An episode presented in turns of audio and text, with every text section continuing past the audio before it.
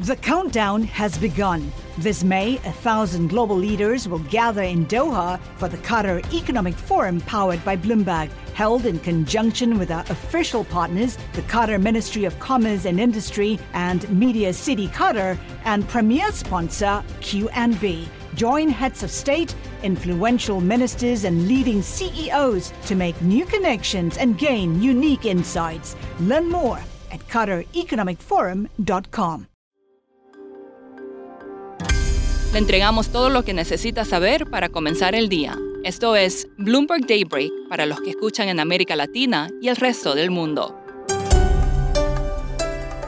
Buenos días y bienvenidos a Bloomberg Daybreak América Latina. Es martes 28 de marzo de 2023. Soy Eduardo Thompson y estas son las noticias que marcarán la jornada. Echamos como siempre primero un vistazo a los mercados. En Europa las acciones caen a pesar de un impulso del sector bancario y Asia cerró al alza. Los futuros en Wall Street están en rojo tras avances más temprano. El dólar se debilita y el crudo avanza. El gigante chino de Internet Alibaba se divide. La empresa, valorada en 220 mil millones de dólares, anunció que se fraccionará en seis unidades principales, como por ejemplo comercio electrónico, medios y nube. Cada una de estas explorará por su cuenta la recaudación de fondos o una colocación en bolsa. En cuanto a la crisis bancaria, la principal funcionaria de política interna del Tesoro de Estados Unidos, Nelly Liang, habla hoy ante el Congreso. En su discurso dirá que los reguladores están listos para repetir los pasos extraordinarios tomados después de las recientes quiebras de bancos.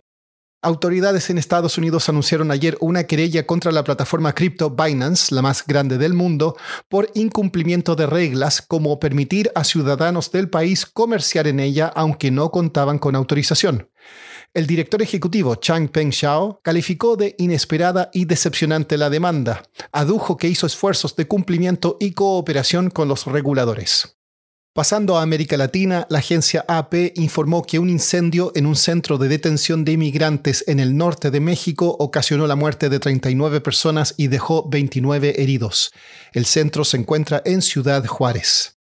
Siguiendo en ese país, un portavoz de la cementera Cemex dijo que la empresa llegó a un acuerdo temporal para usar las instalaciones portuarias de la empresa estadounidense Vulcan en Playa del Carmen. Esto podría desactivar una batalla legal que afectó las relaciones entre Estados Unidos y México.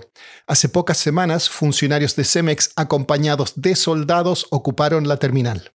En Argentina, el ministro de Economía Sergio Massa anunció nuevas medidas para ayudar al sector agrícola. El gobierno suspenderá los pagos anticipados de impuestos sobre ganancias, ofrecerá beneficios fiscales por venta forzosa de ganado y suspenderá los embargos de cuentas bancarias.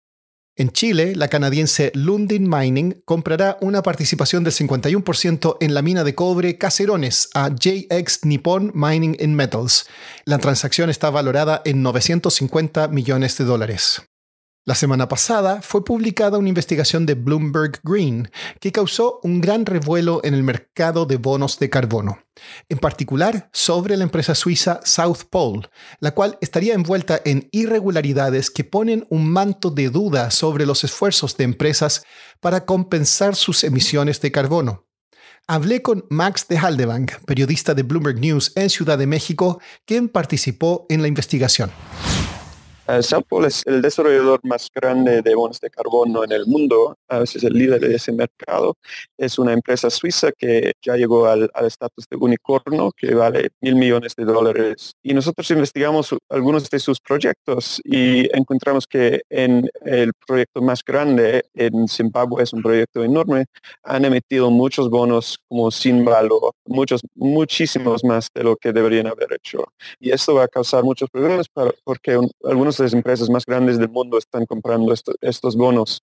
Entonces, eso quiere decir que lo que ellos han dicho en sus comunicados sobre cortando sus emisiones, eso no está correcto. Y la empresa ha vendido muchos bonos que no valían nada por bastante dinero pues con esto surgen muchas preguntas sobre el mercado en, general y qué, qué, tanto podemos creer en estos bonos. Max, South Pole tiene proyectos en México. ¿Qué viste en esas ubicaciones? Sí, yo, yo viste una, un proyecto que pues, tiene muchos bosques, bosques en el sur y sureste de México en que están pagando a una empresa forestal para sembrar teca y entonces lo cosechan y la usan para muebles o materiales de, construcción, que en este caso la empresa había sembrado los árboles años antes de que empezaran el proyecto.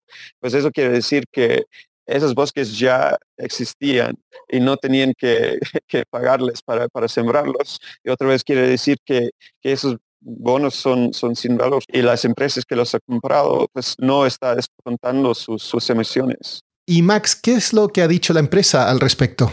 Cuando estamos reportando la nota, dijeron que no habían problemas con, los proyectos, no habían emitido demasiados créditos, pero después de, que sacamos la nota, ellos publicaron un, comunicado en que dijeron que con razón nosotros platicamos de problemas con, con bonos de carbono en general y que hay que buscar mejorar la calidad de bonos para poder crecer rápidamente y para que la gente tenga confianza en ellos. Pues eso, eso era interesante, que no negaron ninguno de lo, que eh, reportamos en la nota.